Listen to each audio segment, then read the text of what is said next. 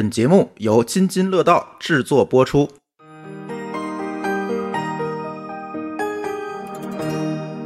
各位津津乐道拼娃时代的听友朋友们，大家好！欢迎大家收听今天的拼娃时代第二十二期节目。啊，我们今天的主题呢是来和大家聊一聊啊，呃，孩子们在小学、初中和高中这三个阶段，他们的学习生活和这个心理的变化有什么样的一些不同？呃，今天呢，我们非常荣幸的请到了小王老师来和大家一起来探讨这个话题。呃，那么正好呢，我们的这个小王老师呢，呃，在我们的初中、高中和小学这三个阶段都带过课啊，都有这个任教的经历。那么，请小王老师跟大家打个招呼，来介绍一下自己好吗？大家好，我是教语文的小王老师。我是本科和硕士实习的时候呢，在湖北带过初中和高中。硕士毕业之后呢，又在深圳带了一年的毕业班。啊，六年级是吧？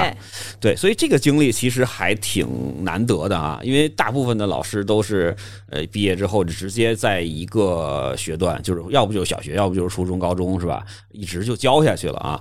嗯，所以说呢，呃，今天呢，我们其实，在没录音之前，也跟小王老师有个沟通啊。其实他在这三个阶段呢，都有一些比较美好的记忆，也有很多的这个呃自己的教学的一些经验。所以说呢，我们还是希望能够通过小王老师的一些分享呢，能够给家长们一些启发，能让家长们知道怎么去帮助和陪伴孩子们啊。呃，其实现在从北京来看啊，就是在这个校园是越来越内卷了，是吧？然后呢，原来本来是初中、高中才会学业比较紧张，现在连小学都已经非常非常紧张了。那其实还是会有一些区别，对不对？就是我们经常说，有一些家长也说过，就是相比于嗯咱们一些小学的孩子来讲，初中的孩子甚至说高中的孩子，确实是要比那个小学的时候要累很多。那么，那小王老师，你知不知道这是因为什么呢？它会有一这样一个跨度或者说差距？这个呢，其实你要分两个阶段看。第一个是小学和初中之间的差别，然后第二个呢，就是初中到高中，它又有一个不同，又有不同了，因为它针对的高考更加紧张。我我们可以先来说小学的这样的学校教育学生的这样的一种教育方式，以及初中老师又是怎么样去对待学生的。其实这个小学教育呢，它其实是针对学生的一种良好习惯和初步智力的这样一种培养。就小学老师可能会侧重对小学生的这样的一种呃生活习惯、学习习惯，或者说一些呃基本的科学知识的这样一种基本素养、基本素养这样一种培养。但是到了初中，你会发现，呃。初中老师呢，可能对初中生呢就不再像小小学生那样，就是事无巨细的去强调，反复的强调啊，你要怎么做，你要听话。初中生呃，初中老师呢，对初中生可能更侧重在学习方法和意志品质的培养，就是你要遵守学校纪律，你要遵守课堂纪律。老师不会再一遍一遍的去跟你反复强调你要怎么做，你要怎么做，就是大家呃，老师老师已经。意识到就是，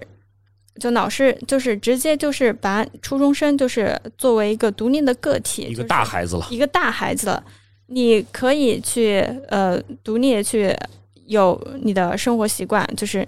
可以很好的独立的生活，进行学校生活。嗯，你可以独立的完成自己的学业。呃，独立的遵守课堂纪律，就不需要有一个人在旁边反复的叮嘱你要怎么做了。呃，我其实也有这个感受啊，因为跟那个我我家孩子是五年级，现在我就明显的觉得他和有一些大姐姐还是有很大的这个区别。虽然可能那个大姐姐也就是初一，他就差不了几岁，包括家长也有这个感觉。你看小学的时候哈，就是老师他会不停的跟家长去沟通，跟孩子去沟通。就是你不能这样啊，你要怎么怎么样啊，对吧？规范像您刚才说的这规范他的学习习惯呀、生活习惯呀这些东西。然后到了初中之后，其实老师们跟家长的沟通就变得非常少了，有的甚至于就是加完了微信好友之后，可能半年都没怎么说话，就只在期末的时候有过一些一点点沟通啊。包括孩子们也说，就是我们老师现在不太管我们什么班里头谁纪律不好啊，谁不怎么好好学习呀，除非了是那种特别差的，其他的一些中游的孩子，起码其实也不太去关注他们了。就主要关注可能是整体上的一些状态，是吧？对，那么这个是因为什么呢？因为他们的心智发展，还是说因为他们的这个就是课业的要求？他们国家是不是会有一些这种这个呃每一个阶段他对于孩子们的学习的一些要求，或者说是一些目标呢？在课业要求方面以及他的培养上面，我刚刚都说了，其实，在小学是侧重他的生活习惯和基本的科学素质这样的培养，是把小朋友呢当成一个小朋友来看待的。就是，嗯呃，老师交给你一个什么任务，老师可能会觉得你自己无法独立的去完成，需要老师或者家长的帮助，需要老师呃家长在旁边呢反复的去叮嘱你，去教你。是这样的，但是到了初中之后呢，就老师可能觉得你是一个独立的大孩子，老师交给你的任务你是可以自己独立完成的，不再需要老师和家长在旁边反复的，就是去、呃担心你能不能自己独立的完成这样子。小学还需要扶着走，对啊，到初中就要自己走了。这是一个大的方面。呃，从具体的小的这样的学习方面来看呢，其实从呃学习内容和学习方式以及老师的教学方式，其实也有不同。比如说，他这个在小学和初中这个学习方法上，呃，小学的时候呢，可能是老师可能是注重传授性，就是老师教你一个这样的一个基础知识，然后你把它背下来，默会默会写就可以了。然后到初中的，老师可能会教你一个概念，然后你要给它理解下来，就从传授性到理解性这样一个变化。然后第二点就是学习要求不同，小学的时候可能老师就给你一个指令，你要呃完成这道呃算术题，然后到初中你可能自己要有自己的学习计划了。然后第三点呢，就是你的学习行呃行为上的不同，比如说你在小学的时候呢，你感觉你的语文、数学、英语的学习可能是比较随意的，老师呃教了什么我今天就学什么，老师可能今天教的我今天可能没有没有学到，但是考试的时候可能没考这一块儿，对，有然后很有可你你可能你可能就忘了，然后但是到了初中之后，你会有你的目标，有这一个单元的目标，你要学会哪些知识点，然后考试会考这些知识点，你有了一个清晰的目标，然后不会再像小学那样是懵懵懂懂的。然后第四点的一个学习时长，我们就是小学时候你可能在一节课只有四十分钟，你做四十分钟就好了。然后它的知识点呢，一节课四十分钟，老师并不会给你讲四十分钟，所有四十分钟全部都讲知识点，老师可能只是呃讲20十分钟哈十分钟、二十分钟在反复的强调一个知识点，但到初中你会发现，你要做四十五分钟，而四十五分钟呢，你还要保持高度的这样的一种专注力，专注力，注意力去仔细听老师在讲什么内容。这四十分钟内呢，可能包含了很多的知识点，你要在这一节课去理解、吸收、消化，然后课后还能自己独立的做题。他好，他就相当于等于是到初中之后，可能那个教学大纲要求的这一节课，这四十分钟或者四十五分钟有三十八分钟都是干货，对是吧？你稍微一走神儿，听不听不出来了，然后后边再补就得费好大的功夫，对是不是？对，然后由于这样一种知识量的这样的爆炸式的增长呢，还有一个就是第六点不同，就是学习成绩不同。就你在小学一到四年级的时候，你班上打八十多分、九十多分的可能会很多，非常多，对。但到五六年级的那个难度呢，试卷难度可能会向初中倾斜，它的出题方式可能和初中有一些靠近，你会变发现灵活了。对，啊变嗯。灵活，然后变得有一些难度了。嗯。然后这样子的学生的分数呢，可能会有一些呃，就是这样层级划分对，会明显，一点，对，明显一点。对，可能一到四年级九十多分会很多，但五六年级的时候呢，你会发现大多数的同学的分数呢，可能是在啊七十多到八十多这样子，九十多分以上的可能就那么几个了，一个班级。嗯所以这是一个变化，然后到初中呢就更明显，这个分数呢可能就这个差别就更大了。就是之前小学的时候还能呃及格或者说打满分的同学，到初中的时候呢，他这个及格小学能及格，到初中可能及格都很难了。然后到小学的时候能得优秀的甚至打满分同学呢，可能到初中只能打一个中上这样的一个分数了。这有这种情况，对，这是这是这是一个变化，就是到初中的时候，他的知识的量的增加，还有知识的难度，它也是在逐渐增加的。然后第七点就是呃，这样小学。呃小朋友和一个初中的大孩子的他的一些生活习惯的不同，从自由的一个状态到一个要需要自己自律的一个状态。比如说到小学的时候，他是一个很自由的状态，每天课后可能就完成老师布置的那个半个小时作业就可以了。然后老家长呢，就是可能就给孩子稍微报一点儿呃课外班课外班什么之类的，完成这些作业。就他自己没有一个明显的这样一个目标性，我自己的学习要达到什么样的一个目标，他没有这样的目标性。但是你到了初中之后，你会发现，呃初中小朋友他自己可能就需要这样的一种自律，他没有家长和老师反复去督促了。小学的时候你。不完成没有完成作业，小学老师可能还会在群里艾特家长，反复的跟家长打电话说对对对，还是有的。呃你家孩子对吧？昨天作业没有完成，嗯对吧？错误比较多，回家赶紧复习。对，嗯老师会去对他有一些这样的一种惩罚措施，或者把把你留下来，晚辅留下来，对吧？你要把昨天作业补充完整。嗯，但是到初中之后呢，就没人管了你对，你要有很好的那种自律性，你必须得今天晚上按时完成老师布置的作业，对吧？你不光要完成老师的作业，你还要去呃自己再反复的去思考一下，今天老师讲哪一知识点，哪一知识点是我必须要呃呃吸收的，对吧？然后呢，你还要去预习一下第二天老师要讲的课前内容，你会有一个自律的状态。我要呃把分数提高到一个什么样的状态？我要排名在什么样的位置？或者说我要考一个什么样的重点高中？这样子，你你会有一个这样的目标和要求，你那个目标会更清晰，相比于小学来说。而且它还变复杂了，对吧？因为小学只有三门嘛，对，小学变只有三门，初中的时候呢，初一是七门，初二八门，初三就九门了。它各门课你会很明显的会去有一个在心里会有一个比较，哪门课是我的是我的长长处，对吧？是我分数每次都能遥遥领先在班上。哪一门课呢，对我整体分数有一些拖后腿儿的，是我的弱科，就会有一个这样的比较。也会在心里呢，想要把这个弱科呢再稍微提一下对吧？让我把把我的优势科目呢继续这样的保持下去，会有一个这样的心理上的变化。就大孩子懂事儿了，比小时候。其实你看，现在从北京来举例子啊，就是如果他没有新的教改的政策来看啊，确实是压力比较大。呃而且你看他的放学时间也会有不同啊。虽然现在双减了，不允许有什么早自习、晚自习啊，但是一般来说，大部分的学校在北京还是有的，还是有的。当然会让你整个自愿的什么申请书啊或者什么的。呃，小学可能早晨八点多才去，是吧？下午三点多钟不到四点就回家了。大部分是这样，然后除非有那种课后托管哈，呃，到初中的话，基本上没有晚早于五点半放学的，有的省市甚至说是到六点到七点，他的学习强度确实是大得多。而且我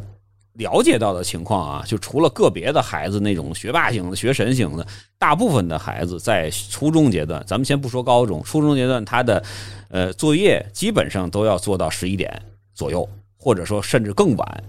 是吧？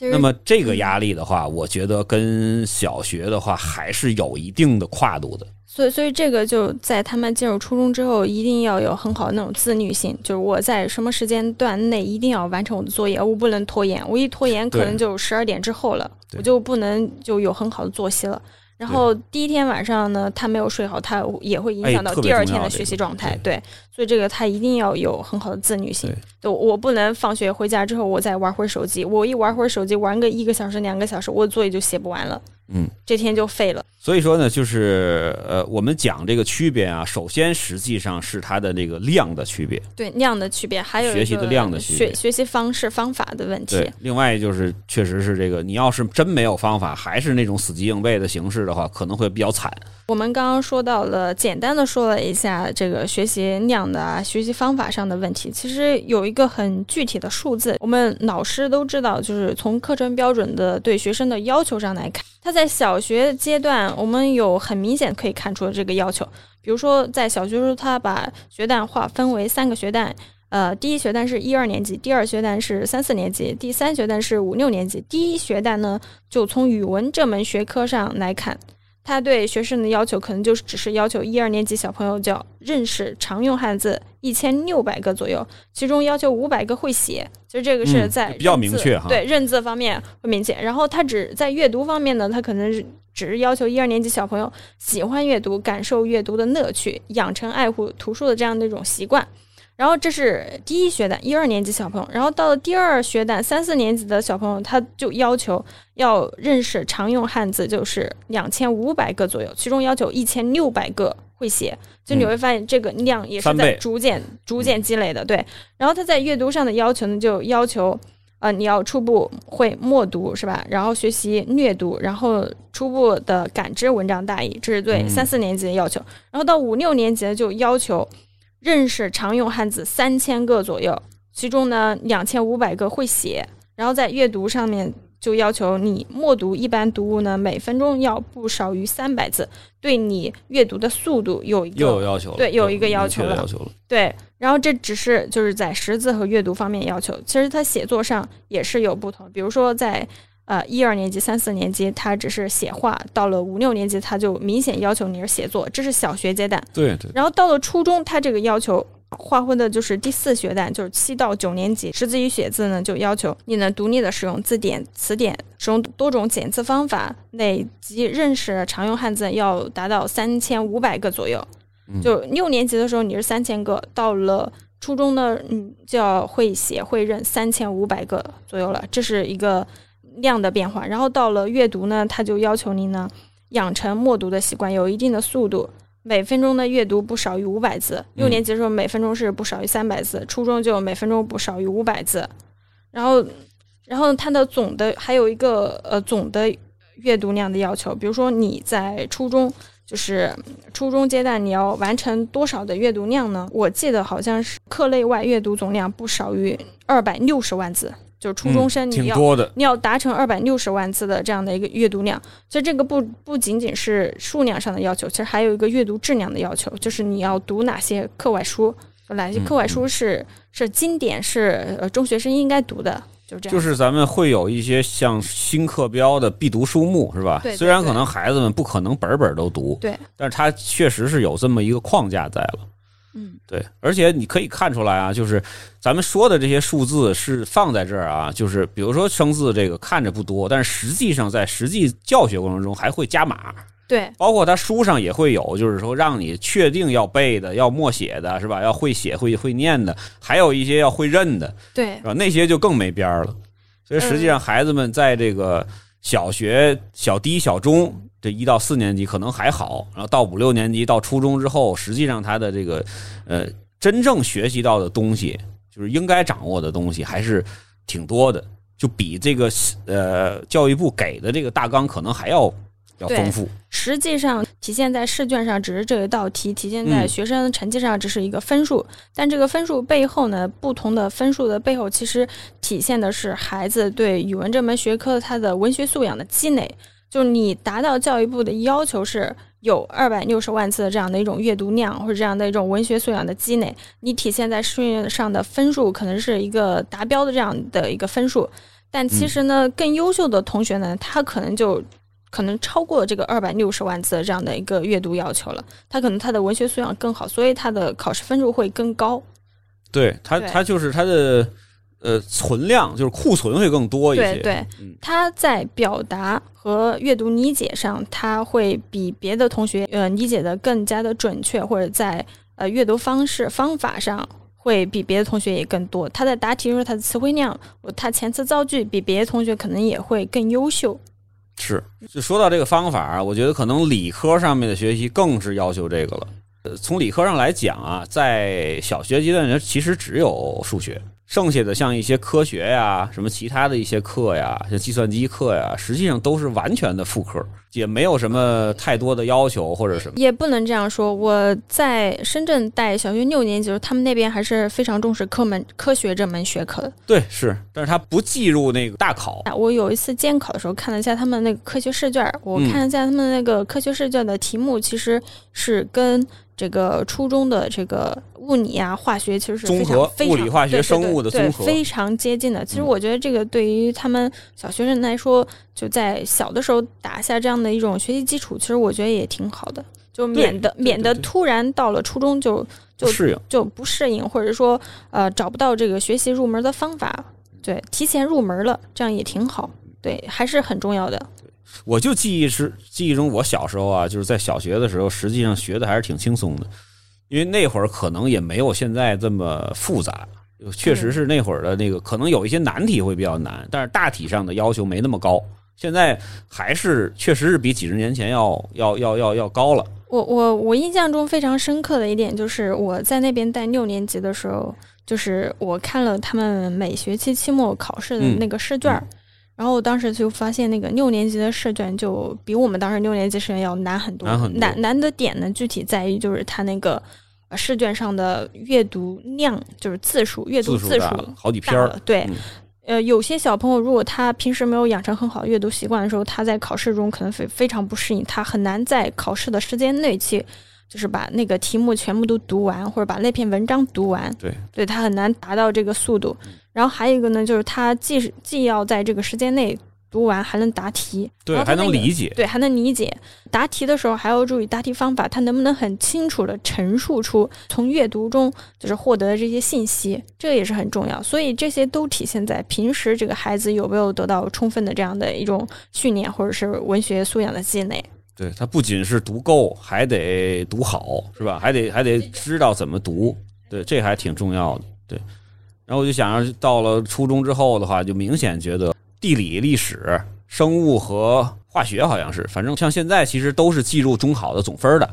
但是我们那会儿中考实际上是没有太计入这四小科的分儿的，我们当时这个四小科分都是要算入中考总分，对，还有体育分数，还有体育肯定是有，嗯化学和物理的实验分数。对，体育肯定是有，但是那会儿还不是特别的内卷，像现在到到我们九零后就非常对，现在要更狠，是因为现在大家的分数都不低。有时候孩子，你如果想考一个特别好的分数的话，就是你在这几个小科的就扣两分以上，都是觉得不能接受的，就必须得满分才行。所以这压力就会很大，就在这儿了。而但小学实际上倒没有这种压力，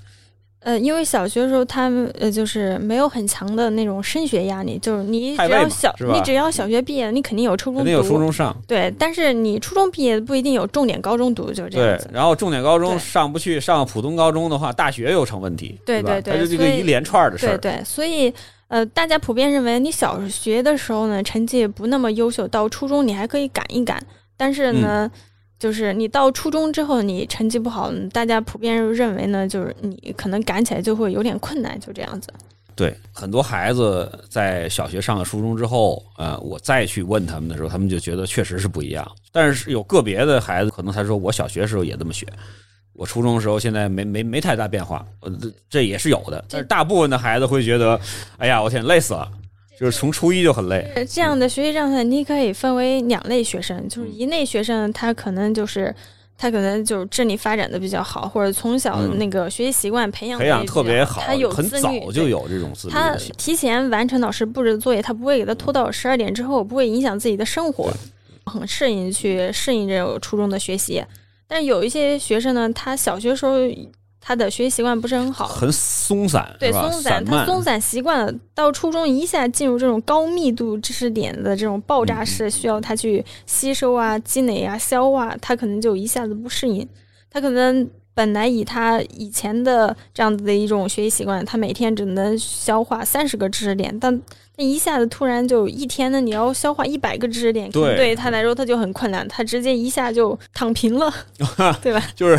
反正也学不会了，就算了吧。你你想啊，他他只以前的是每天学三十个知识点，对他来说没有什么压力啊，三十个知识点漏掉两个知识点也没事儿，考试的时候体现的也不明显。但一下到初中，每天要学一百个知识点，然后一下子呢，他今天漏掉呃七十个知识点。第二天又漏掉七十个知识点，对他来说，他就心理上就有一种潜在这样一种负担了，对，这个然后是对他成绩影响也刚才咱们聊天时还说这事儿呢，就是小学老师吧，他有时候因为他的那个总体上的要求，他没有这么多，他有可能这一个知识点今天讲完之后，明天反复又再讲，对对。反正你总能补上。对，你总能补上，哪怕你，到初中之后就完蛋了，今天讲完不知道猴年马月再重新讲。初中首先就是从课程标准上要求，就是你必须得完成这么大的量，然后对老师其实也是有压力的，所以对老师也是要就是在呃特定时间内，在这样规定时间内去完成他的这样的一个教学要求、教学内容。所以对于学生来说呢，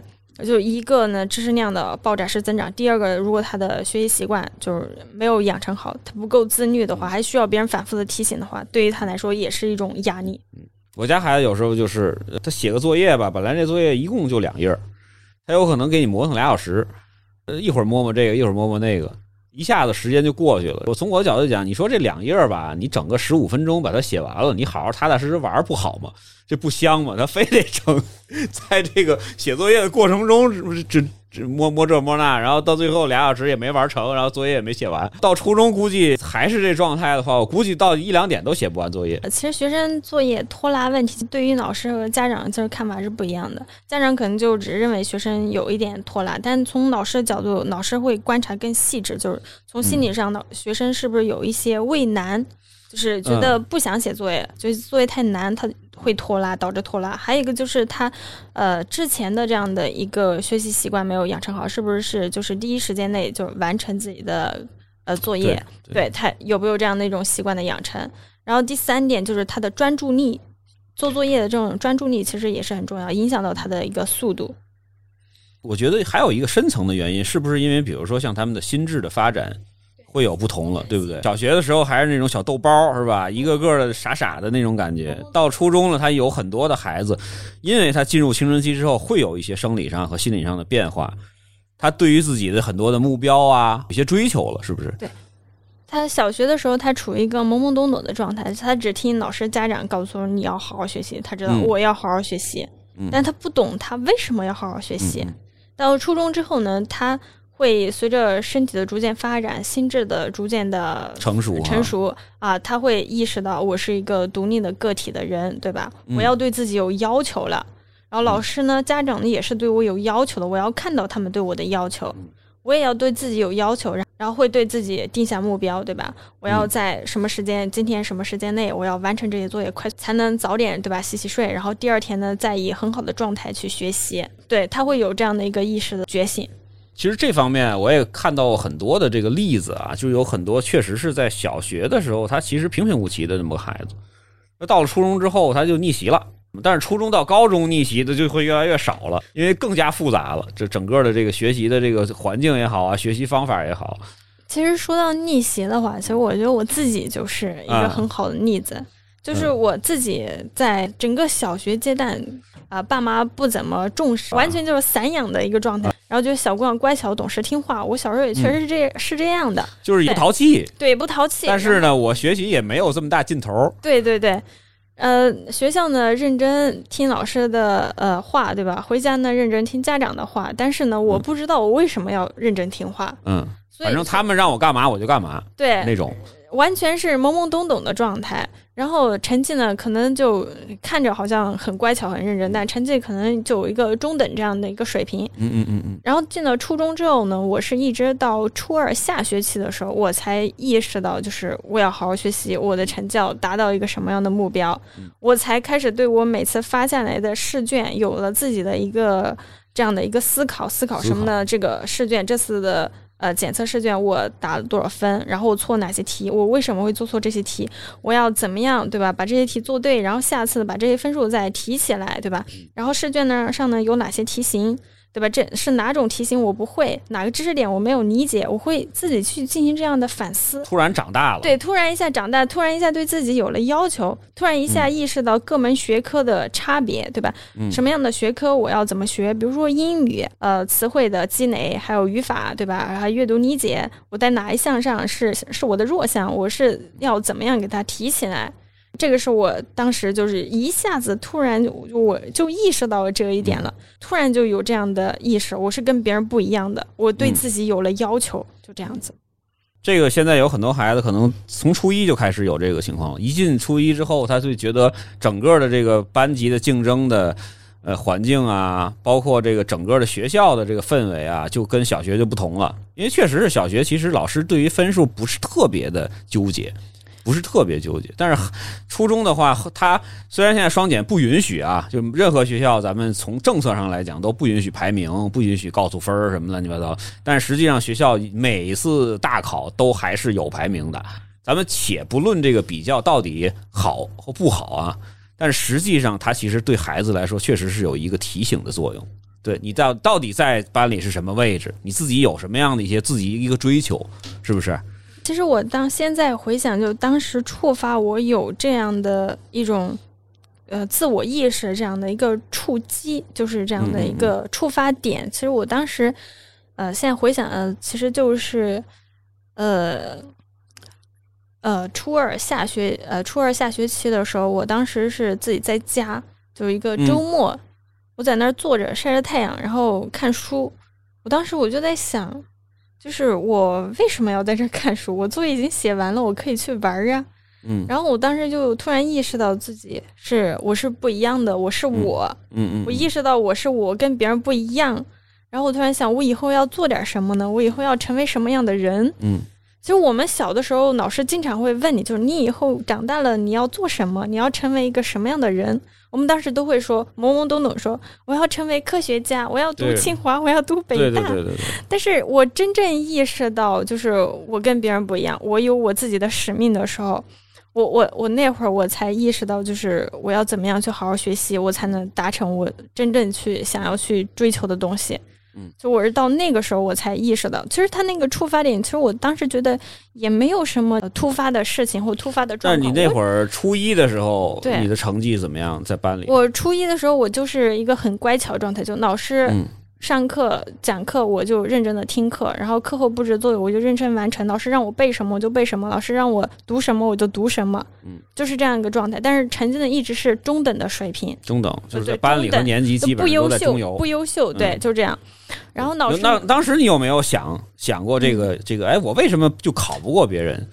没有这个意识。就是反正我我完成了我的任务，感觉我已经按照老师的要求完成了我的任务，但是为什么考这么多的分数？这个题我没有去你也不太去想，老师只是在讲题的时候，哦哦，老师说这个题应该这样做，哦，我要这样做，我下次要这样做，我没有就是有意识地去去想这些题，其实我是都可以做对的，嗯，我反思还不够对对，我没有这样的一种很好的反思的意识。从呃小学到初中这个过渡状态，其实是很不适应的。就进入初一的第一个星期，然后当时是住住读，然后我就住校了对住校，对，当时我你看，在一线城市，北京啊，像你在对在教那个小学的深圳，其实初中住校的不算太多，对他们都是很少都是走读制走。但是有一些二线城市或者说县城啊，或者这些东西大的那种几个高考大省，基本上到初中都是住校集体生活了，对我我当时强度非常大对。我当时刚上初一的时候，我是对上初中是每次每个星期每次去上学的时候都是有一种恐惧的。我嗯恐惧上学，我恐惧当时初中的那个班级的高压氛围，我恐惧嗯那个严厉的老师，我恐惧每、每天老师要布置这么多的学习任务、学习要求其。实当时你也能感受到小学和初中明显的这个差别。对我，我非常抗拒。当时，其实每次我爸把我送进学校的时候，走的时候，我都眼泪就恨不得要流下来了。我不想去上学，就那样子。但是那个年龄段，咱们已经不能像这个幼儿园似的，是吧？对对对在门口又哭又闹，我不去，我不去上幼儿园，不可能。你肯定还要忍着，但是你心里肯定不乐意，对对对吧？干嘛让我自己在那儿住，是吧？我又得照顾自己，又得学习，然后每天早晨这么早起。但是我知道，我印象中啊，因为之前小川儿就是咱们另外一个嘉宾，他初中的时候也来录过节目，高中时也来录过节目啊，他就说，就是基本上六点前就得起床了，是吧？我我们当时住读是五点半就起来五，点半就得起，比那个他们河北还要早。对五五点五点半起来，然后有时候老师会提前去叫教教室，嗯就督促你们早读。然后老师还会去呃每次早读的时候呢，还会针对倒班的情况去点名呃去表扬去批评，嗯就说嗯提前，比如说我们要求五点半，就是五点半之前或者或者是怎么样，五点三十五之前你要呃到班，你要去开始早读。嗯然后呢，有的同学他可能五点二十几他就提前进了班级，然后老师可能会表扬那些很早到班的同学，然后拖拖拉拉晚一点进班同学，老师还会批评。所以就是在这样一种高压氛围，你就会拼命的去赶时间，拼命的要比别人就是早点到班，早点达到老师的要求，就就心里有一种紧张感、恐怖感。虽然说是早晚自习是吧？对但实际上老师还是盯得挺紧的。对，对我印象中也是，就早晚自习有可能还会做一堆卷子，他不他不只是说让你自己看书的问题，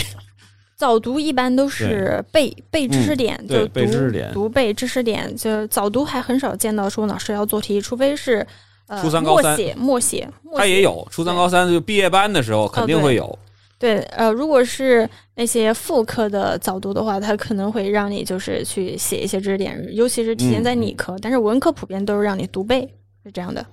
对，所以说其实这个咱们今天这个话题啊，就小学、初中、高中的这个呃各个阶段的区别啊，从课业压力，就是从硬件上来讲，真的是没办法，它这个是一个就是不不能逃避的一个问题。对知识量的增长，相对于小学呢，它是一个爆炸式的。嗯嗯对。然后它就是还有一个对于学生的他那个呃学习习惯上面的要求，要求你要从小学的时候自由变为初中时的自律，你要有高度的自律。然后还有一个就是个体的心智发展，小学时候你可以懵懵懂懂，但到了初中你要有你的自我意识的这样的一个觉醒。嗯，他这个还要涉及到一个青春期的问题。对是吧？这也没法没办法避免，因为现在虽然说是孩子们这个呃身体的发展都比较早了啊，有些孩子可能从六年级就开始进入青春期的阶段了。咱们从平均上大部分来讲，还是初一差不多哈，初一的前后，初一初二的这个又赶上一个转折，在这个这个硬件压力上的转折，然后又赶上一个心智上面或者说是心理的这个变化上面的一个转折，还是呃挺难的，对于孩子们。嗯，你对于老师来说，你觉得有什么样的一些侧重点或者方法能够帮助孩子们过渡呢？你要去帮助别人，你首先要理解别人。其实嗯，我们说人一个人他很难去理解另外一个人，因为你没法做到跟别人感同身受。但是如果你自己有过类似的经历，你才能跟那些学生就是有这样感同身受的感觉。就比如说更深度的沟通对，通比。如说我自己，我小学的时候我是懵懵懂懂的，嗯，然后到初中我有自我意识的觉醒，其实我就意识到了自我意识的觉醒是有多么的重要，不管对于学生的心智的成长，还是对于他学习上的帮助，都是非常重要的。所以我呢，在呃初中那边带他们六年级毕业班的时候，我就会想。看到这群懵懵懂懂，呃，看着我的小朋友，我怎么样就是让他们帮助他们从一个小朋友懵懵懂懂的小朋友长成一个对吧有自己独立意识的这样的一个大孩子，把他们从小孩子变成大孩子，就我会去引导他们。其实引导一个孩子心智发展，其实除了日常的他会遇到的一些事，他的生活经验、他的阅历，除了这些之外，还有一个很好的方式就是从他阅读的东西上、阅读的文章上、阅读的书籍上。作为语文老师的话，就是在带孩子读一些书籍啊，包括平时上课啊。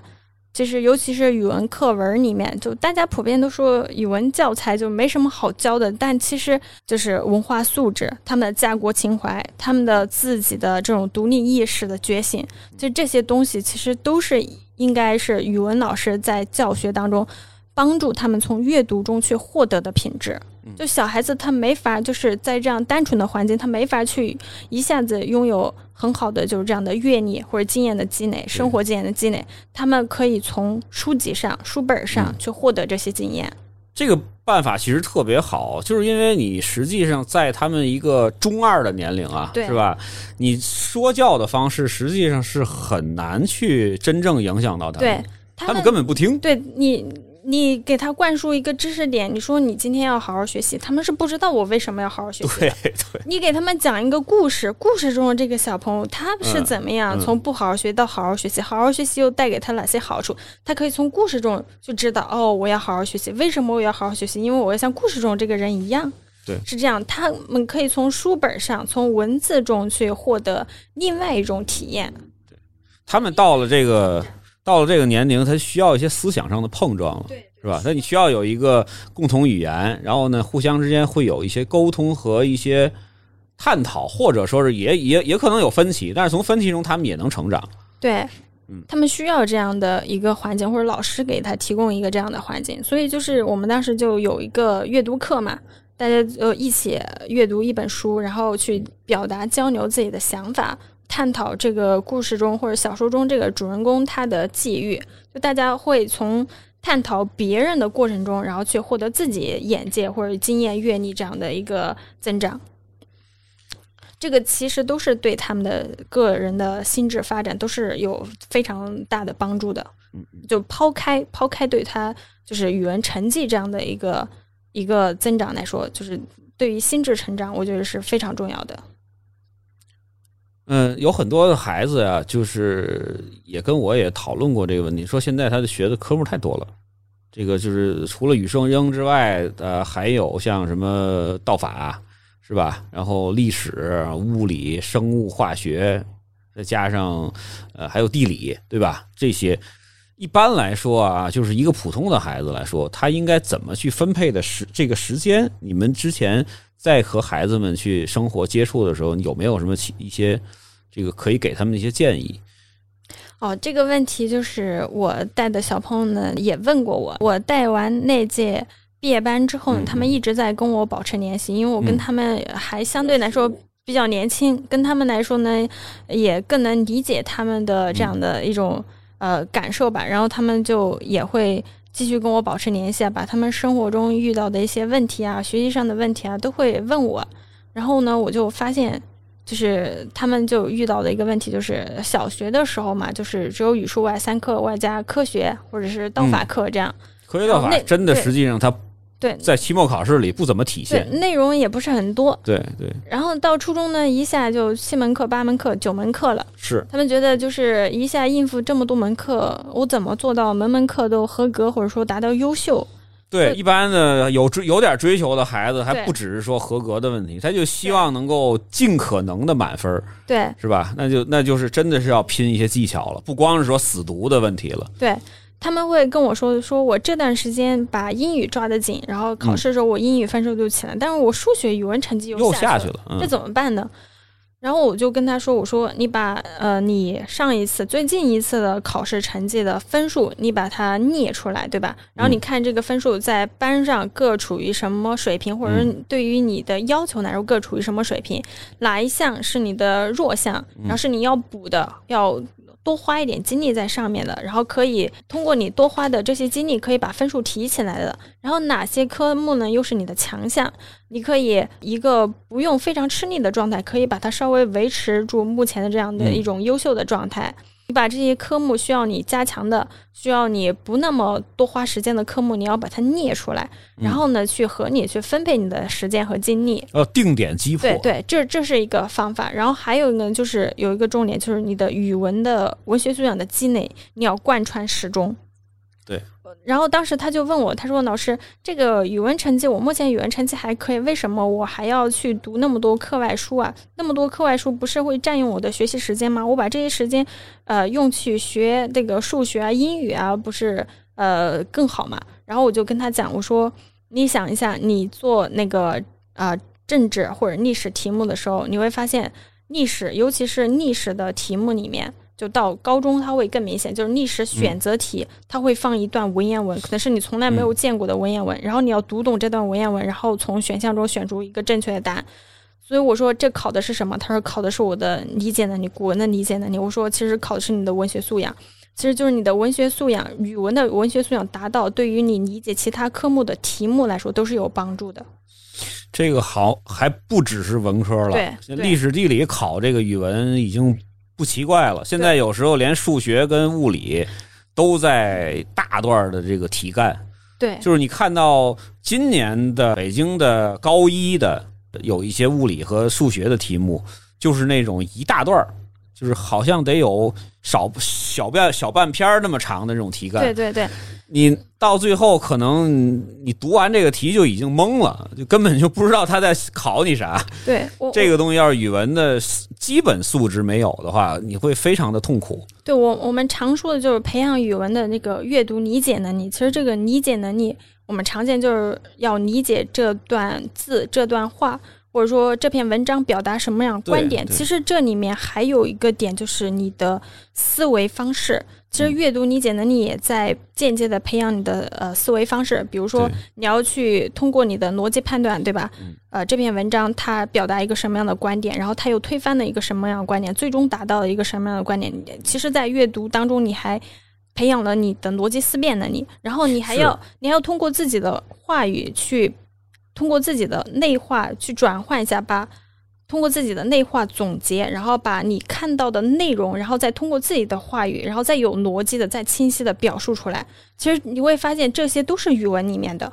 所以，如果对，如果语文的这样的一种素养你达到了，然后对于你学其他科目、理解其他科目的题目来说，其实也是有帮助。因为你在学习呃物理化，比如这些理科，你对于一个逻辑定理概念的学习，你学到这个概念之后，你还要能通过自己的话语去把这个概念完整的表述出来。其实这个也都是需要你有这样的表达能力的。不容易，对这个不容易。语文一定是贯穿始终的，它看起来平平无奇、貌不起眼，但是它对于你越到后面，对于你整体成绩的提升越是重要。所以很多这个人几年前就开始说，这个得语文者得天下啊。对，它不仅仅是说现在高考的整个的这个出题的方式的变化，它确实是它这个东西它影响了好多科。就即使是咱们呃狭义的说语文得语文者得天下这个语文分儿的问题啊，你看到中考也好，高考也好，有很多的这个高分段的孩子啊，他可能在呃物理啊，是吧，历史啊等等这些。呃，下面这些科目，包括数学、英语，它实际上它的分数的差距拉的并不是特别大。就比如说数学，真的一百五十分满分，有很多的孩子都能考到一百四左右。但是语文的话，你看到他有可能这个人他的分高，就是因为他语文考到了一百四，另外一个孩子只考了一百二，是吧？这一下子二十分，接近二十分的差距的话，你其他那几科去拉的话，根本就拉不上去。就是我也看了他们那个中考试卷，嗯六年级毕业的那个那套试卷，还有他们的现在的高考题目，这是我每年都会去关注的。都会去看的。对，然后我会发现，就是在小学、初中的时候的试卷的倾向，其实更注重就是基础知识这方面，但到高中，他会他会把你学生个体就会他的语文学习的这个水平，还有文学知识的这样的积养，还有你的积累，还有你的文学素养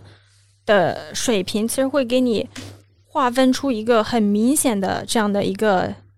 界限层次层次对、啊层次出来。所以一百二十分和一百四十分，你的背后的这样的文学积累或文学素养的水平是完全不一样的。一百二十分可能你只是达到了就是教育部要求的这样的一个阅读量但一百四十分的背后一定是成双倍、三倍甚至是百倍的这样的一个阅读量的积累。所以这个东西啊、呃对于小龄家长来说啊，咱们听友有可能孩子才刚刚出生啊，或者非常小，一定得重视这个东西。对，一定要从小培养他这样的一个阅读习惯。他还不是说那个做题的问题，因为做题有做题的技巧，他这个叫做什么素养的积累，他并不是说一天两天我通过补个课能补上来的，他还是得平时从小就得慢慢的去用各种的方法去激发他也好，去呃潜移默化的去影响他也好。这个还挺重要的，因为为什么我之前你像咱们拼娃时代的节目录了三期的阅读，就是说明阅读这个事儿还挺重要的一个事情。你可以读文学方面的，也可以读科学方面的，有很多很多的可以去选择的东西。但是呃，重点是读了。而且是认认真真的去思考了，而不是说每年的语文考试是吧？我小学三年级考了一百，小学四年级考了九十八，这个其实到了初中之后，你会觉得它完全的没有什么太多的意义，是吧？有因为有大把的孩子真的是在小学非常非常的强，但是到了初中之后，他就会变得呃没有这么冒尖儿了，是吧？到高中之后，他会觉得更吃力。就有时候他大家不要把这个关注点太 focus 在这个具体的这个成绩上，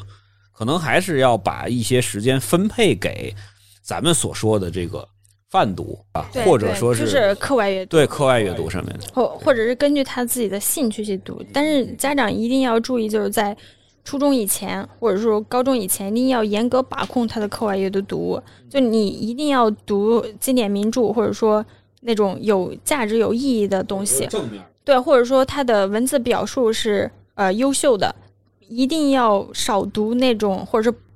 不要让孩子就是去读那种网络小说那种口水化的网络小说。嗯，就他们一个是是。价值价值观问题，还有一个就是他们的语言表达其实是非常口水化，没有营养。嗯。这这看多了，对于孩子在写作文当中，其实也是对于他们的负面面表达，对也是有负面影影响的。因为作文之前那个朱峰老师就说过这么一个事儿嗯。啊，就是说他实际上也是考察逻辑的。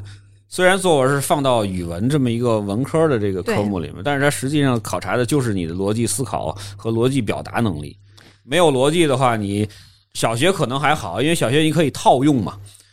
无非就是写景状物，你那个那个写人等等这些。你到了初中有了议论文了，是吧？到高中更有高的要求了。这那会儿没有逻辑的话，可能你连成文都成不了，这一篇文章你都写不出来，是不是？对，其实这个就是有一个很有趣的现象，就是每年的语文高考试卷，你会发现就是文体不限，诗歌除外。高考语文它更倾向的是对于你的实用文的这样的一种考察，对于你的这样的一种基础的能力的这样的一种考察，对于你的文采上具体的文采能不能写诗，能不能培养一个作家，对这个考察其实是不是那么呃有很大的要求的？它只是要求你能。很好的完成这一些实用文的这样的一些表达，能不能明确的阐述自己的观点是吧？你会发现这个这个其实是看法，对这个其实涉及到高考人才选拔的要求上面，他不选拔你特别有要、特别有文采的，他选拔的是能不能把这事儿说明白？这个还挺重要的。你到了单位工作的时候，你连一个事儿都说不明白、写不明白，你连回 email 都回不了，会出问题的。咱们拉回来啊，就是因为今天不是第四期阅读节目啊，咱们还是接着说这个区别。你有没有发现他们在这个小初高的科目上面技巧方面会有一些变化了？技巧上的变化。嗯比如说小学的时候，我是语文老师嘛，嗯我就说语文可能会说的多一点，嗯因为我对语文也比较了解。就是小学的时候，呃，学习方法我觉得就是带孩子就是多阅读，阅读一个呢是呃课内阅读，老师要求，还有老师会要求一些课外阅读，然后家长呢可以带孩子就是呃去多阅读，然后陪孩子阅读。然后阅读之后呢，小学的时候让他去阅读之后，让他去复述。复述是一个锻炼孩子表达和理解能理解内容的一个很好的方法。然后呢，除了这个阅读呢，还有带孩子去拓展他的经验阅历，带他去一些动物园呐、或者是跨省市旅游啊，去博物馆呐、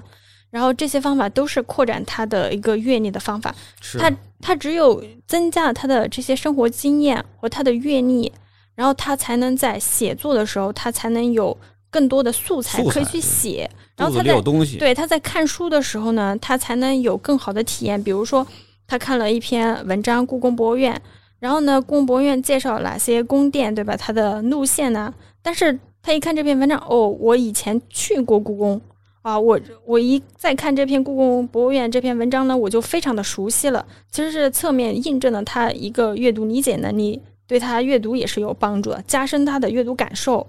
那这个也是有帮助的。然后呢，还有一个就是，呃，帮助他从小养成这种搜集信息、整理信息的能力。后面呢，就是他从小学到初中到高中，就是非连续性文本阅读会更多，有图片、有文字、有表格。他怎么样才能在图片、文字、表格这些这么多材料中去提炼出、整理出他需要的信息？其实这个在小的时候，你带他去，比如说先去西安博物馆的时候，你要提前去带他去网上。书本上去搜集和西安博物馆相关的历史，我现在带孩子出去玩儿就是这种，就先让他去看这个这个先了解对，先了解信息，先了解历史，让他自己规划路线，我们要去哪儿，然后我们要看什么，然后看到这个东西的背后有什么样的历史。有什么样的故事？我们去了之后呢，然后一边看呢，一边让他联系起来我们之之前搜集的这些历史信息，然后能更好的感受那个文物背后的那个历史文化氛围。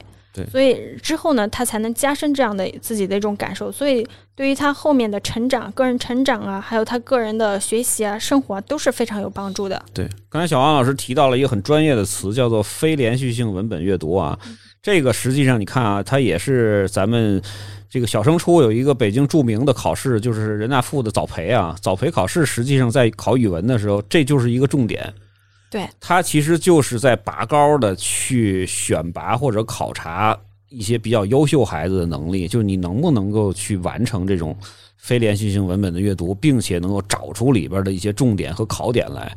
这还挺重要的。然后回到现实中来，就是说你能不能在生活中能够比较灵活的运用自己的语文素养。对对，对，文学素不能叫文学，就是其实就是语文素养。就是如果家长有这方面意识的话，他对孩子的培养，其实对于孩子学习上的帮助来说，其实是非常大的。对就是一定要就是不不要把语文割裂的去学，一定是和生活结合起来的。它除了有一小部分需要背的默的东西以外，对这些都更多的对更多的其实还是这种大的大语文的这种对，概念，对，它一定要嗯和生活结合起来，它才能加深自己内心的这种感受。对这个部分其实是为什么要说这个啊？在小学阶段为什么要说这个？其实我的理解就是为初中做储备，为初中做储备，为高中也是做储对，也是。做储备。因为你这个东西刚才也说了，它不是一天两天就能完成的事情。对，你在你到了初中再去呃，就是去抓这个事儿的话，实际上是不现实的。因为一个是你时间根本就很少，，他已经有很大的这个学业压力了。他你让他那一个初中的孩子再一天一本书的那么去读的话，他们是很困难的，因为他已经很累了。对，所以你会发现，这个大量的阅读其实是在他的小学阶段小学阶段，然后到初中呢，更增加一些外国小说啊之类的啊，对，更或者说有针对。性的，啊对对对，你比如说四大名著，可能初中他会考是吧？你就得再过一遍。嗯对你，你得在小学的时候就把四大名著就读故事本、呃过一本、对对拼音本，对至少得了解嗯了解一下。对，到初中他可能有针对性的，再细致的再弄一弄；到高中可能又有更高的要求，对，是吧？这只是举的其中一个小的例子啊，嗯有很多的例子都是这样的。呃，也包括比如说有一些读新闻的一些能力啊，因为你看阅读最近几年的，包括小学的这个期末考试，它的阅读里边就有很多的时政的东西了啊，都不光是说我讲一个故事，什么邱少云啊，是吧？雷锋啊，那今年海淀就考了一个冰墩墩啊，冬奥的主题的阅读题，然后到了初中他又考了今年的建党百年的阅读题等等这些东西。你会发现他这个对时事的关注也是考对进常常见的考点。我们以前可能那个时事可能就出现在语文试卷的语文的，原来也没这么多时事，发展没有那么会会会有一题叫叫语言的那个综合应用题、语言交际题嗯，它会出一个就和那个呃时事相关的那么一条，让你写个宣传标语什么的，让你写一条介绍语，类似这样，它都是体现你一个语言表达这样的能力。但是到了呃初高中之后，在政治里常见就和时事，嗯你一定要每天看新闻联播，看都发生了哪些事儿。嗯，尤其到高中的时候，高中政治历史你更是要关注这个时事。嗯，但是我们都知道，我们要关注时事是在初高中以后，但是呢，嗯其实小学的时候已经开始也已经开始在在考了。对，但是他并不是说非要说考你跟那个考道法那种考法，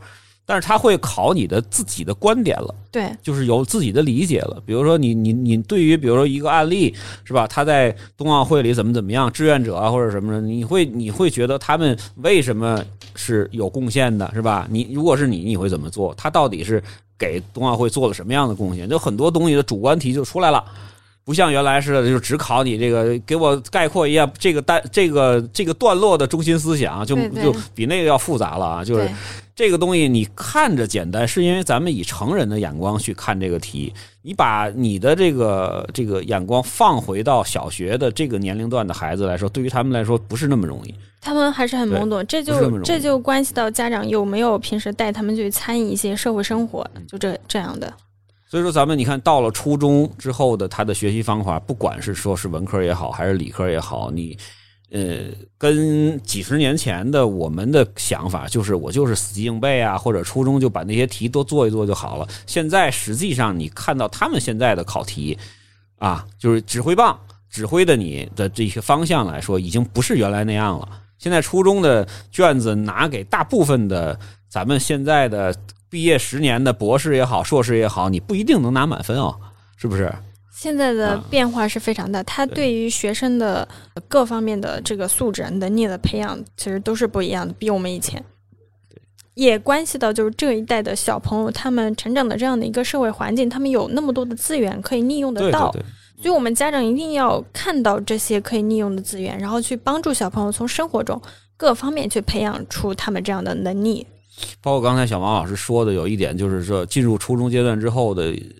要帮助孩子，或者说是引导孩子，能够尽快的能够认识自己，是吧？对能够开窍。对，有这样的一种自我意识，能开蒙。对他不能不只是说智力上的这个智商上面的开窍啊，他主要其实是在心智，心智上面能够有自己的一个理想，或者说是一个阶段性的追求吧。对对吧？这个其实也挺重要的。以后呢，有机会咱们也找一个心理学的呃老师，是吧？来和大家一块儿来聊一聊这部分的这个事情，怎么能够帮助孩子们，是吧？在这个在他一个青春期本来就已经很逆反的一个状态下，如何能够呃保证亲子关系的同时，能够反过来有更正面的一些促进？对啊，这挺重要。就是你如果说是把这个事儿解决了，其实那些什么学习方法啊、什么语文阅读啊这些东西，其实都变成了一些自自己想要去完成的东西了，都不需要家长再怎么督促了。他真的是对自己有了要求，他会自己监督自己，不需要家长来。他会自己寻找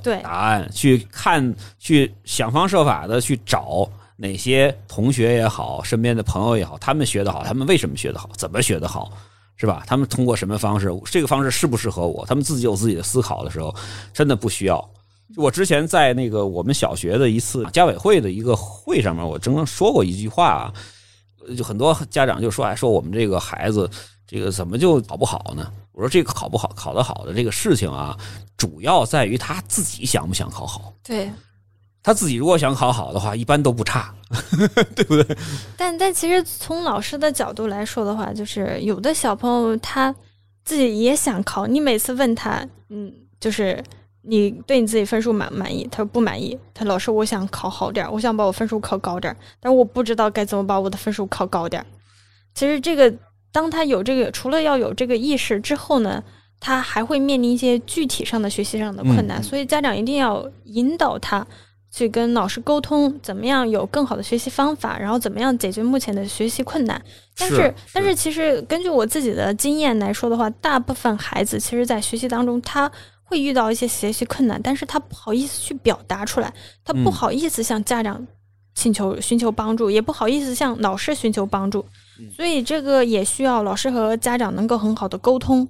因为我我刚刚提到，就是孩子进入初中之后，他会感受到那种巨大的学习压力，还有那种竞争氛围。他在这种竞争氛围中会有很强烈的不适应性，导致他对老师会产生一种这种抗拒心理或者恐惧心理，所以他就更不不好去向老师表达出他的学习困难了。嗯，那家长对家长。家长就要意识到，就是孩子目前对吧，这个学习情况是什么样子的，去跟孩子怎么样进行沟通，把他的这些学习困难，然后去跟老师表达出来，然后让老师才能找出他的学习困难的点，然后帮他一点一点的去解决这些学习问题。不能说是这种，他本来已经有了这种巨大的压力或者说是困难的时候，还去高压的再给他加施对，加，这这个是不能，这个个很容易让他躺平啊，这个对很容易让他产生厌学情绪。对对对对就我今天反正我也学不好了，就算了。我今天一百个知识点没学到，明天又是一百个知识点嗯没学到，我已经有那么多知识点没有学到，我直接躺平算了。对，你看我们刚才本来说这个话题是这个，呃就是孩子们在小初高的这学习方法上面的这个差别啊，现在又引出一个就是家长的或者说老师的一个引导方式上面的差别，就别再特别的只给的那种方式。哎，你这不行，你怎么考这么低啊、这个那个的，说你这没有用，对吧？你解决不了问题，对吧？你得引导他们自己也好，一起或者和家长一起找到这个到底为什么是吧？出现了一些小问题，然后怎么去能够通过一些努力去改善它，是吧？你保持这种这个呃正常的一个沟通的一个渠道，要不然你不听他的，他不听你的，一说话就吵，基本上就不太好办了啊。对，两因为两个人他没法达成共识，也没法互相理解，所以嗯各自在说各自的话。对对，这一定要重视啊！因为呃跟我认识的，包括听友朋友们，其实有很多的孩子们也都进入到了这个小高的阶段了啊。这个节目已经录了这么长好几年了，对，慢慢的从都都都从小朋友啊，都变成了大朋友了。再很快再录个两年，可能基本上有一大批的这个听友的孩子都进入初中阶段了啊。大家，呃，一个是要早早早准备，早做准备；另外一个呢，要呃从现在开始就要去改善沟通的方式了。对对，包括从我也是，我有时也跟闺女吵，因为她其实也是渐渐的年龄大了啊，也是经常会拧巴的，就是跟你这儿莫名其妙就就就对抗。啊，我现在其实也在寻找这些方式，去怎么能跟他比较平和的，或者说是以一种朋友的方式去沟通，对，这个其实我自己都感觉就是也是有压力。其实说到这个，呃，小孩子有情绪跟你对抗，其实我作为老师，其实我是感受最深的。嗯，因为我当时在六年级的时候，他们也是小朋友。嗯，然后呢，我跟他们的这样的关系呢，又是一个亦师亦友的角色。嗯嗯，他们可能一下转换不过来，就一会儿呢，老师是我的大姐姐，一会儿呢嗯又对我严格要求。就他可能会基于呃你是我的大姐姐的情况下，有时候会呃对你有一种情绪，突然情绪上，他可能对家长对其他人都没有这样情绪，嗯他唯独对你有这样的情绪。那这样当学生有这样情绪的时候，老师要怎么办呢？其实我常用的一种方法就是，就让他有情绪。然后让他有情，给他一个发泄他情绪的这样的一个时间或者是机会，然后等他情绪发泄完了之后，你会发现他能意识到自己当时的做法是不对的。嗯，就是你一定要先允许，退一步对，允许他去发泄他情绪，他有情绪，允许他有情绪，这是正常的，每个人都会有情绪。对，你你不要在他有情绪的时候就去指责他，就去让他嗯说他做错了，不应该有情绪，他会更加加剧他的这种叛逆心理或者他的反抗。嗯嗯，所以你看，这个专业的就是不一样啊。就是以后我们小王老师有了孩子之后，估计能够这个比我们这这一代更能够带的更好。你其实我自己一路成长起来，因为家长是散养的，其实我自己成长经历也是非常坎坷的。就是我会知道自己一路磕磕绊绊走过来，所以我也知道去怎么帮助别人，就更好的去呃走那条路，就是这样的。嗯，因为我自己也知道，我自己是我之前说是初二下学期的时候，突然一下完成了自己的这种呃独立意识的觉醒。这之前呢，其实我是有一个爱好，就是特别喜欢读书。小的时候，虽然就是成绩一般，但是我家长从来没有在阅读这方面去就是少过我，就是想读什么书基本上都是有的。所以，由于这个很好的阅读习惯的养成呢，我会从书上读到很多东西。所以，其实这个呢，也是帮助我当时的一个自我独立意识觉醒，其实也是有很好的这样的一个帮助的。它属于润润物细无声的方式去影突然就响你的这对，突然就思考的方式。对，突然就一下就影响了我，嗯就这样子。OK，咱们今天的时间呢也呃不短了啊。然后呢，我是希望能够呃跟家长们、听友们啊，能够更多的去沟通。就大家如果说是在带孩子有什么样的一些困惑啊，包括孩子从小学阶段